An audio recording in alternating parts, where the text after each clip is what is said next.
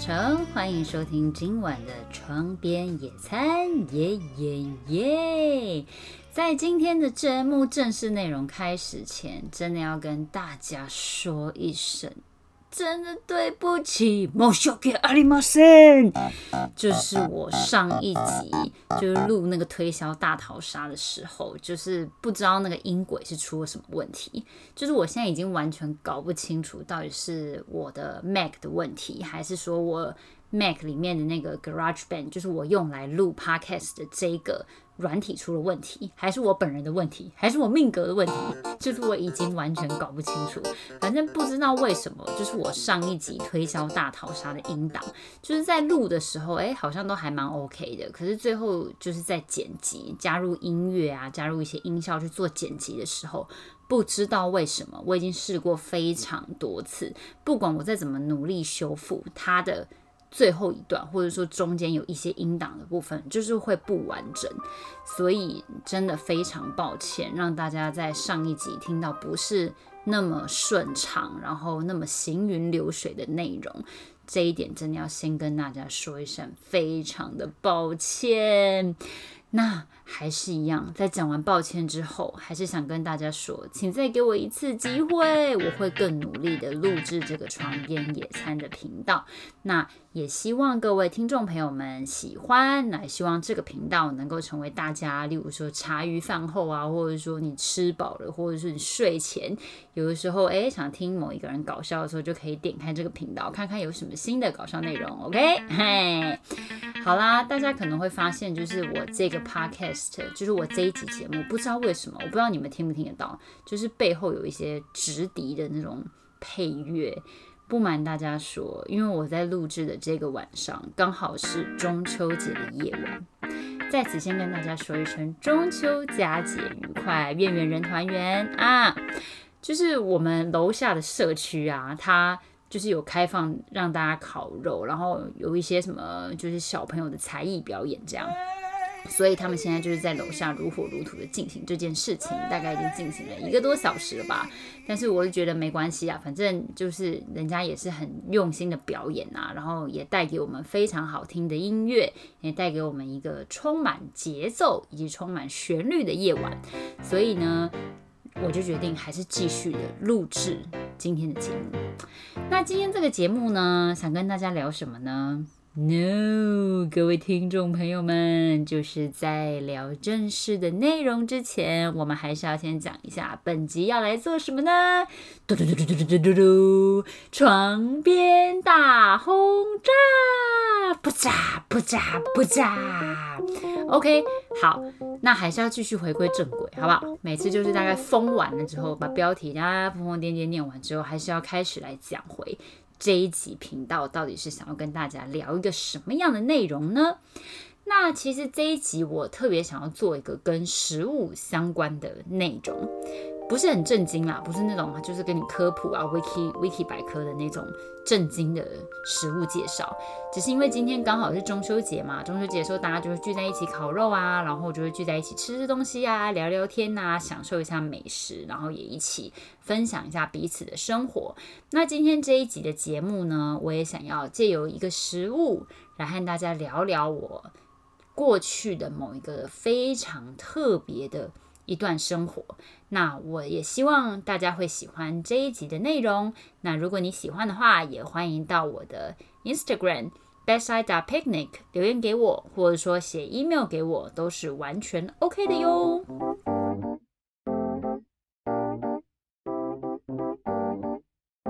那么本集到底要来聊什么内容呢？我把它叫做一碗面的故事。大家一定在想说，哎，一碗面的故事就是这个东西，不是好像某个小学课本里面曾经读到的一个故事吗？其实这个故事我真的上网 Google 过，我发现它其实总共有两个版本，有一个版本是日本的版本，那另外一个版本呢，则是发生在台湾的真实报道。我们先来简单讲一下日本的版本，就日本这个一碗面的故事啊，它。是说，在很久很久以前，在札幌有一个名叫北海亭的一个面馆。那故事发生的当天刚好是除夕夜。那在除夕夜那一天呢，日本传统就会吃荞麦面嘛。那到了这一天的时候，面馆的生意当然就会特别好啊。但是基本上到晚上十点之后就不会有客人了，因为大家都赶着回家和家人去团聚。那这个日本版一碗面的故事呢，是这样的，就是在这样的面馆里面，当老板在除夕夜的晚上，他正准备打烊的时候，突然他发现面馆的帘子被掀开了，来了一位女士，带着两个小男孩，慢慢的走进来。老板，一碗汤面。哎呦，听起来有够像恐怖片的，不是这样子的，好不好？它是一个很温馨的故事，只是被我念得很恐怖，真的是抱歉。好啦，反正意思就是说，就接近打烊的时候啊，那个面馆的帘子就掀开了，然后就走进来一位女士跟两个小男孩，慢慢的走进来。那女士就跟老板点了一碗一碗汤面，那老板就看着他们，然后就想说，在趁老板娘还有其他客人都不在的时候。多丢了半团面下去，因为他们总共有三个人，但是却只有点了一碗汤面。那老板就想说，诶，那可能是经济上面比较没有那么宽裕，或是什么样特殊的情况，所以老板就多丢了半坨面下去，煮了一碗满满的热腾腾的汤面。那端上桌之后啊，母子三人就非常开心的吃，那也对老板说啊，真好吃，谢谢你。然后呢，微微的向老板鞠躬。当他们不出面馆的时候，老板和老板娘就亲切对他们说：“谢谢你们光临，也祝你们新年快乐。”那到了第二个除夕夜，同样是在面馆接近打烊的时候，母子三人又出现了。那他们呢，同样是除夕夜的最后一组客人，那又只有点一碗汤面。这一次是老板娘发现了，老板娘就小声的跟老板说：“哎，老伴儿，老伴儿。”我们煮个三碗面给他们吃好不好？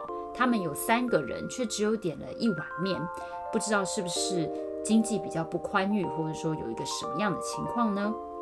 老板听了之后就说：“啊，不行不行，这样他们反而会不好意思的。”但是老板还是多丢了半坨面进去煮，那同样又是一碗热腾腾的汤面，温暖了母子三个人的心。那到了第三年的除夕夜，哎，这三个人又出现了。但是不一样的是，这次他们点了两碗面。那老板呢，还是相当有爱心的，丢了三坨面进去。那一年的除夕夜又这样过去了。只是很奇怪的是，说后来这三个人就再也没有出现了。这时候，听众朋友们可能会想，哎。他们是遭遇了什么不测吗？哎，Come on，并没有，我们真的就是故事，就反正我们真的很大家很喜欢这种黑暗模式的剧情啦，并没有，是发生了什么事情呢？那就是到十年后的某一天，面馆同样是照常啊，热闹啊，很温馨。那老板和老板娘也是忙进忙出的，就和平常一样。但是十年后的这一天，十年后的除夕夜。面馆的门帘再度被掀开，来了两个青年，穿着笔挺的新装，然后还有一位穿着和服的妇人一起走进了面馆。那妇人看着老板呢，就慢慢的说：“老板，请给我们三碗汤面。”老板和老板娘呢，仔细看了一下，才想到啊，原来他们就是十年前到店里。三个人合点一碗汤面的母子，不一样的是，这次他们三人总共点了三。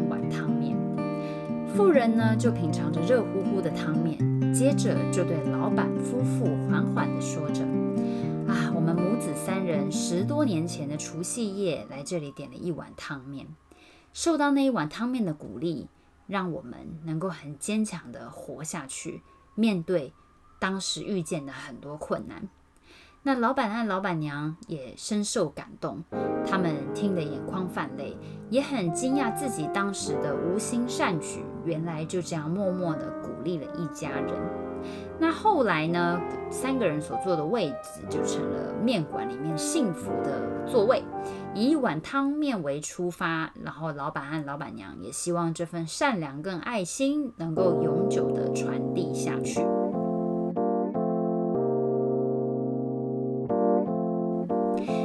我们上面听到的是日本版的一碗面的故事。那接下来我呢，我们就来聊聊台湾版的。那这台湾版的，它其实是一个真实报道，就是网络上都查得到，甚至 Wikipedia 里面搜寻“魏家一碗面”，就是魏就是魏蜀吴的魏，魏家一碗面也是找得到的。那台湾版的这个一碗面的故事报道，它是说在二零零六年的南投竹山，有一位吴姓妇人在离癌住院的期间。护士呢带着魏家的几个小孩去吃面，那当时年仅十岁的女儿点了一碗阳春面和两个弟弟分享。那一旁的社工啊，就是非常善良，想说啊，他们根本吃不饱，所以改替他们叫一碗比较有料、那也更丰富、更营养的馄饨面。但是呢，却发现几个小朋友只吃了几口就不吃了。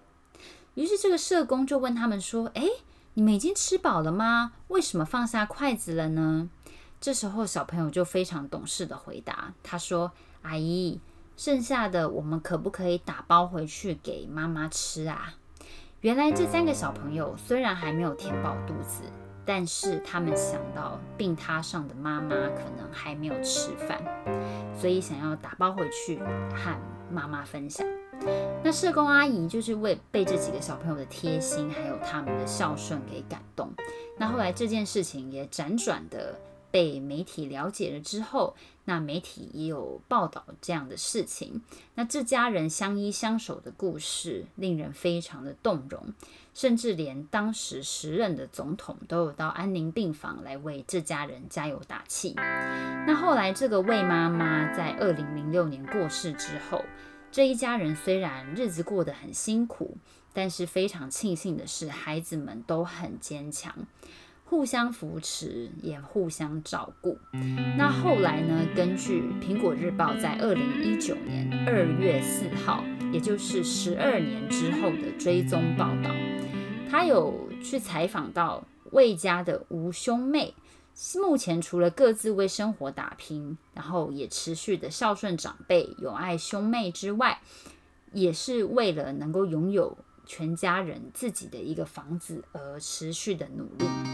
生活虽然很难，母亲也不在了，家境也并不乐观，但是天无绝人之路，孩子们谨记当年社会的善意，还有自发的孝心，持续的为社会传递更多的正能量。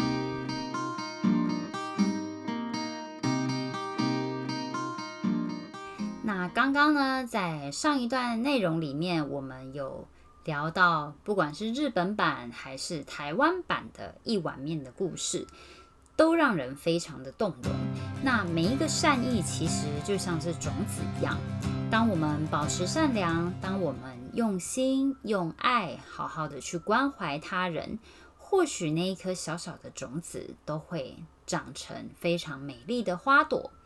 或许那些力量都足以改变一个人的人生，成为他幽暗生命里的一座灯塔。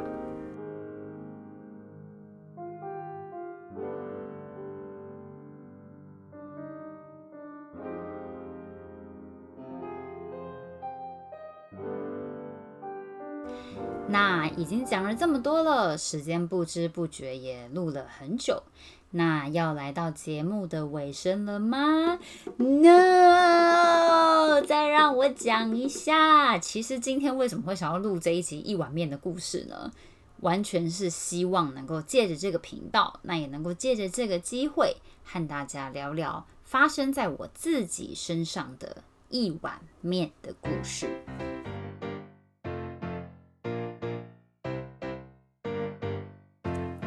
先说一下，这个故事完全是我个人真实的一个故事。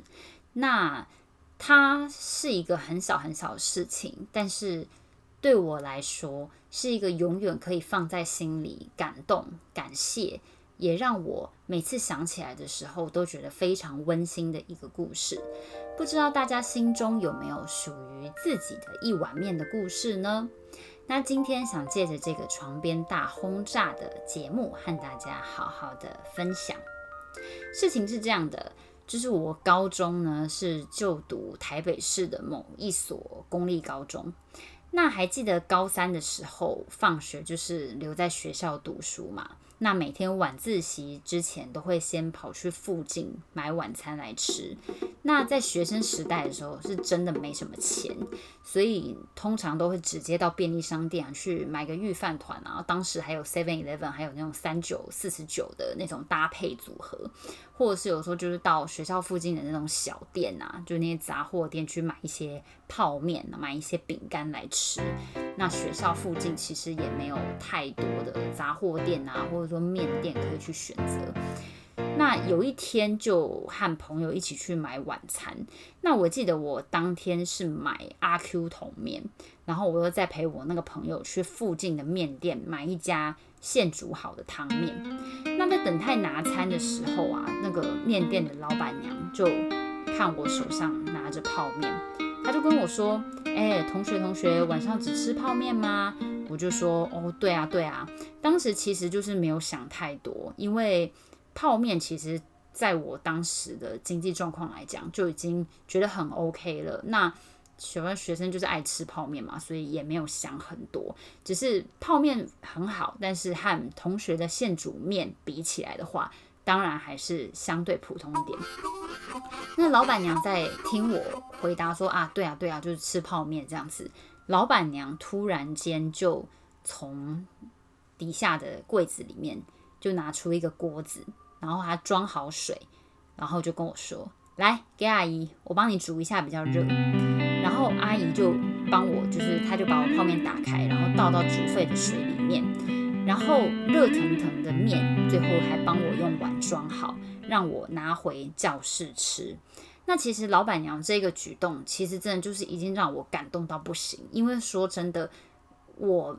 当时是没有买他们家面的状态下，老板娘完全是出于爱心，她可能是觉得啊，小朋友就是用泡面泡，然后面也不会很热啊，所以还是煮一煮会比较好。所以老板娘她就已经非常善良了，帮了我煮了这样一碗面。回到教室之后，准备要开始吃面的时候，我发现了里面老板娘竟然还帮我多加了两颗贡丸。然后还有一些青菜，然后还有一些简单的海鲜。其实当下，其实就算是现在想起来，都会真的觉得还蛮想哭的。因为说真的，老板娘完全跟我就是没亲没故，他完全没有必要，就是只是为了一个小朋友，为了一个可能只有一面之缘的同学去做到这样。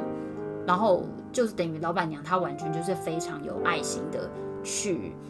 帮我我去做这样的一个事情哦，现在想起来还是超感动，真的很夸张。自己一个人在家里录 podcast 就是这样，哎，很容易有情绪。OK，好。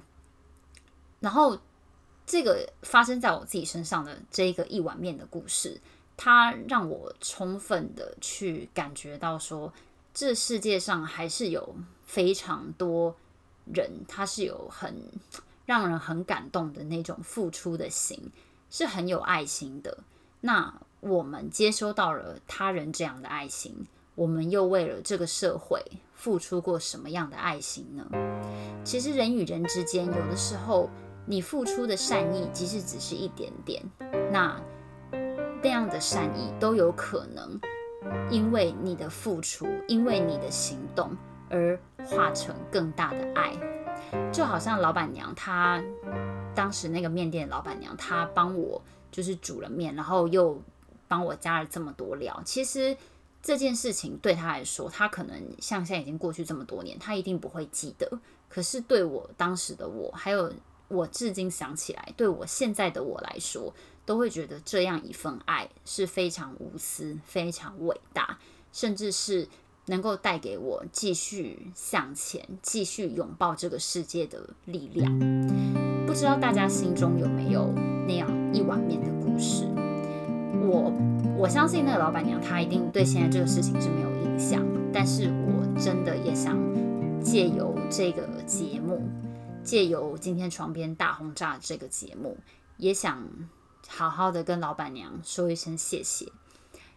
老板娘，你的爱心还有你这种无私的善良，我相信我一定会把它化成更大的力量。也谢谢老板娘这样善良的人，持续带给我们世界这么多温暖。那我们做晚辈的，也应该要持续努力。让这样的善良发光发热。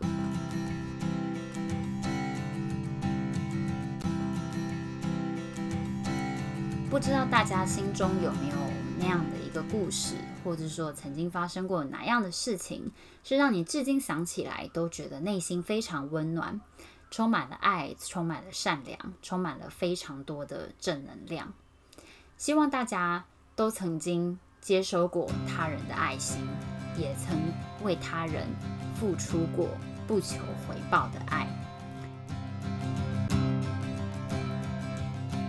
那今天这一集的床边野餐节目就到这边结束啦。不知道大家喜不喜欢这种以主题的方式和大家聊生活，还有分享一些我自己对于生活的看法。希望大家会喜欢。那如果喜欢我的 podcast，喜欢这个频道。欢迎持续的收听，或是可以到我的 Instagram bedside picnic 留言给我，和我说关于这个频道啊，还有一些节目的看法跟建议。那如果你还有时间的话，也可以把这个频道分享给你身边一些爱听无为 boy 的朋友哦。那还是非常感谢您收听今晚的床边野餐，祝福大家今晚有个好梦。Listen and good night。床边野餐，我们下次见，拜拜。